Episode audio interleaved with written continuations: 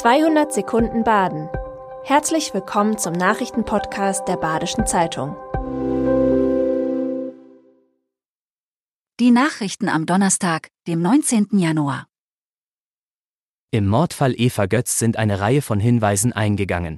Der Mord an der Freiburger Studentin im Jahr 1997 wurde gestern Abend in der ZDF-Sendung Aktenzeichen XY rekonstruiert.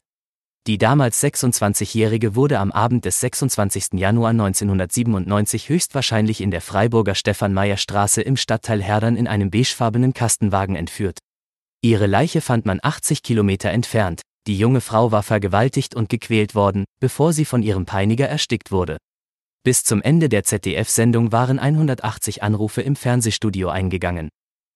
Das Bundesgesundheitsministerium hat das Angebot an kostenlosen Corona-Bürgertests neu geregelt.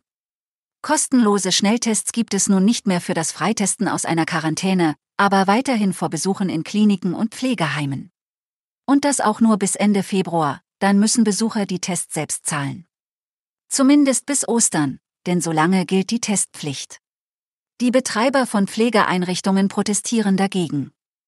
Die bisherigen Kostenerstattungen sollten bis zum Auslaufen der gesetzlichen Pflichten gelten. Startschuss fürs Skifahren im Schwarzwald. Endlich reicht der Schnee für Pisten und Loipen, denn lange mussten Wintersportler darauf warten. Dank der angekündigten Minustemperaturen sind Langlaufen und Skifahren wohl auch am Wochenende möglich. Loipen sind gespurt und Pistenbullis unterwegs, am Feldberg wird tagsüber beschneit, sodass die Pisten optimal vorbereitet sind. Welche Lifte und Loipen geöffnet sind, hat die BZ in einem Artikel gesammelt. Mehr Infos auf www.badische-zeitung.de.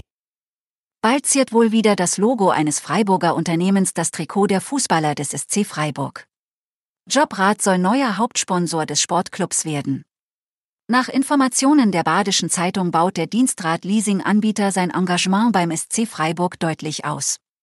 Jobrad tritt damit die Nachfolge des britischen Internetportals Caso an. Wann und zu welchen Konditionen das Sponsoring beginnt, ist noch nicht bekannt. Sicher ist aber, dass Jobrad sich innerhalb von 15 Jahren zu einem der größeren Freiburger Arbeitgeber entwickelt hat. Der kühle Krug im Freiburger Stadtteil Günterstal hat neue Betreiber und wird nun von Halil Ösel und seiner Familie geführt.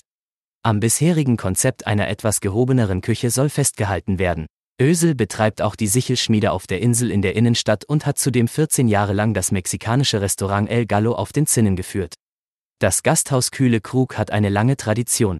Erbaut und eröffnet wurde es im Jahr 1904. Das war 200 Sekunden Baden. Immer montags bis freitags ab 6.30 Uhr. Aktuelle Nachrichten rund um die Uhr gibt's auf der Website der Badischen Zeitung badische-zeitung.de.